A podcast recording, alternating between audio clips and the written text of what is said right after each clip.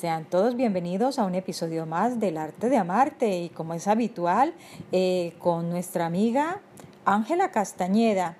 Hoy tendremos un tema bastante interesante y en el cual personalmente eh, vengo algún tiempo trabajando y es el tema eh, del espejo.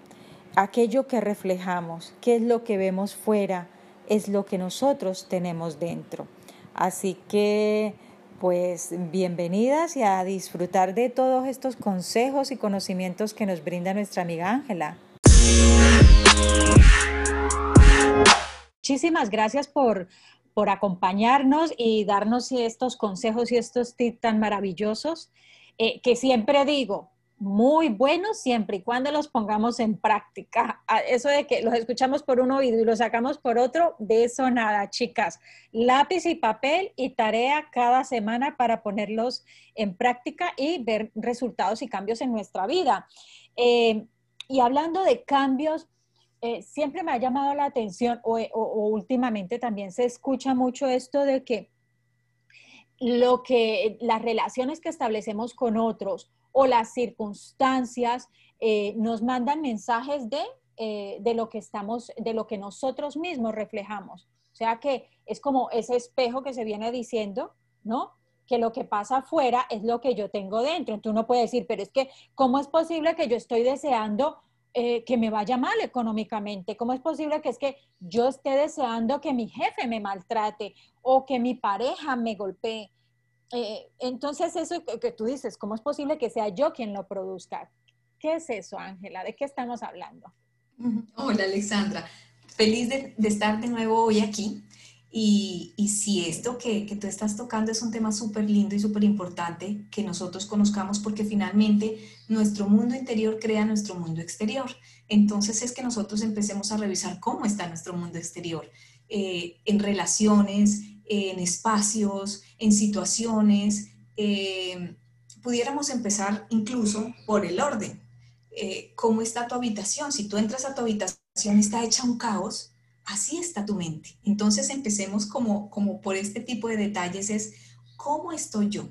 Eh, cuando nos encontramos, por ejemplo, con personas donde son personas que tú ves que son mal geniadas, que son neuróticas, que, y a ti eso te molesta, eso que está pasando con esa persona te está diciendo cosas de ti.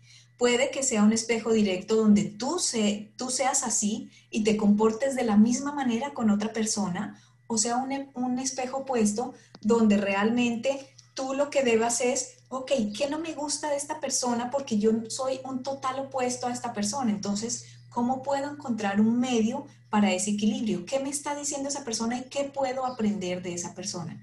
Cuando tú lo aprendes, cuando hacemos ese clic, esa persona ya resulta que es como si por arte de magia cambiara su neurosis o su mal genio, porque nosotros ya comprendimos y abordamos las cosas de otra manera. Entonces es, eh, no es que el exterior cambie, es que si tú cambias, todo cambia.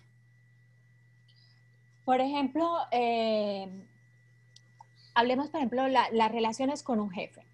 ¿no? Entonces, o los compañeros de trabajo, que la persona dice, no, es que siempre el ascenso es para otro, y, mi jefe conmigo no es simpático, mis compañeros a mí me maltratan, y, o de pronto mi pareja eh, me, eh, es indiferente conmigo.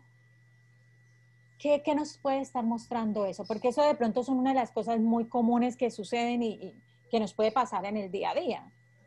Sí, correcto. Por ejemplo, cuando alguien dice, no, es que yo tengo un jefe que es maltratador, entonces empecemos a ver, wow, ¿qué acuerdo tenemos con ese jefe para que, para que yo me sienta maltratada? ¿O por qué me dejo maltratar? Muchas veces también está en nuestro discurso eh, el hecho de hasta dónde puedo poner límites y permitir que estas situaciones me pasen o no me pasen porque siempre el exterior me va a enseñar algo de lo que yo debo aprender. Si tengo un jefe maltratador, entonces, eh, o si tengo una pareja maltratadora, o si tengo eh, una situación en la que siempre me siento vulnerable, es hacer una pausa y ver por qué me siento de esa manera. ¿Qué me está diciendo esa situación de mí, de lo que debo trabajar? Y cuando tú te das cuenta, por ejemplo, quizás, eh, ah, no, es que todo el tiempo tu discurso es de ser una víctima, pues abandonemos ese rol de víctimas para decir, ok, yo puedo establecer límites y si esto no me gusta, puedo cambiarlo. Y ahí está el poder de tomar esas decisiones.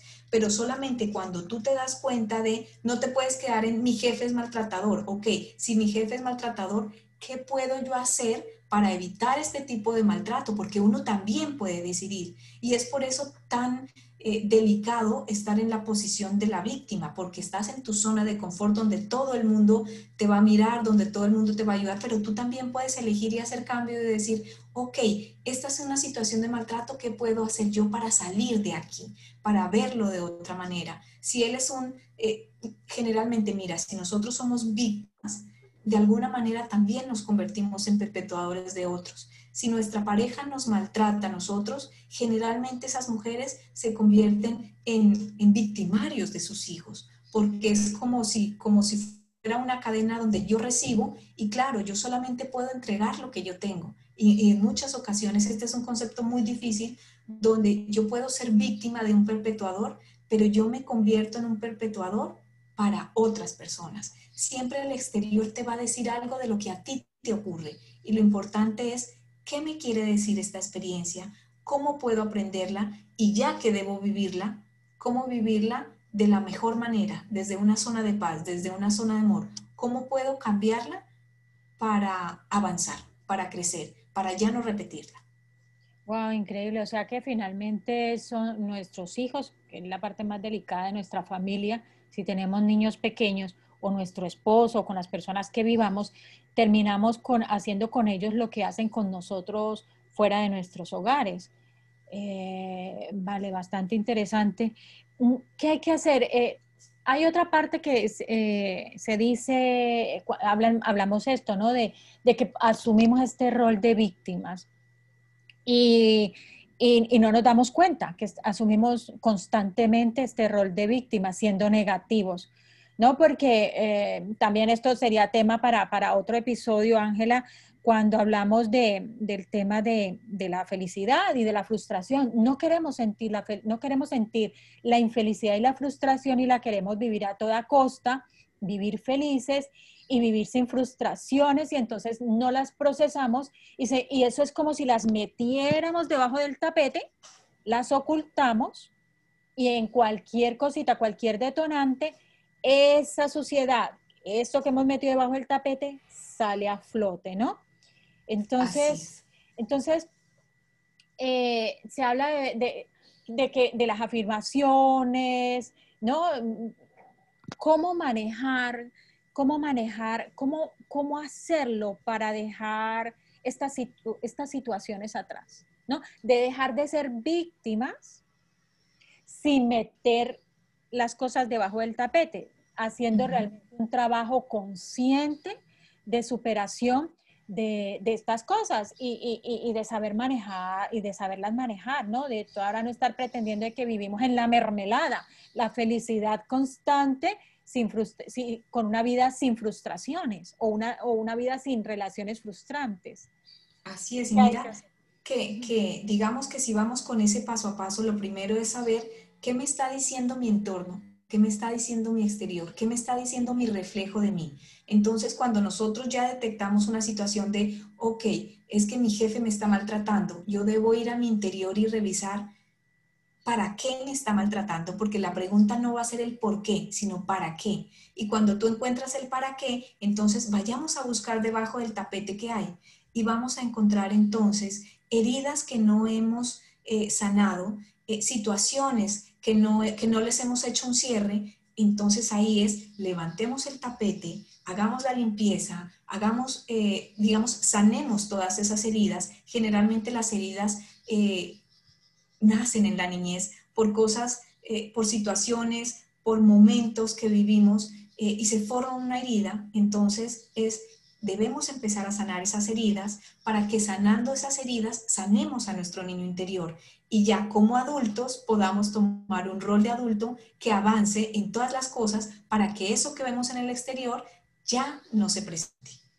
Fantástico, oye, qué tema tan, tan, tan bello, tan maravilloso. Esto daría para muchísimos episodios Bueno, ahí iremos avanzando. Eh, también queremos escuchar a nuestras oyentes que nos digan de qué quieren que les hablemos, en qué, tema quieren que profundicemos.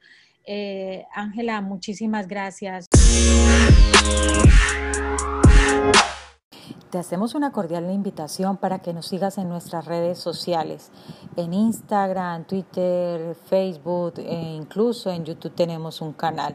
Eh, eh, próximamente tendremos habilitada nuestra página web www.revistasomosmujer.com donde la revista ya se hará de manera eh, virtual a través de, de esta web. Así que poco a poco vamos dando pequeños pasos así. Y todo esto pues muchísimas gracias a todas ustedes.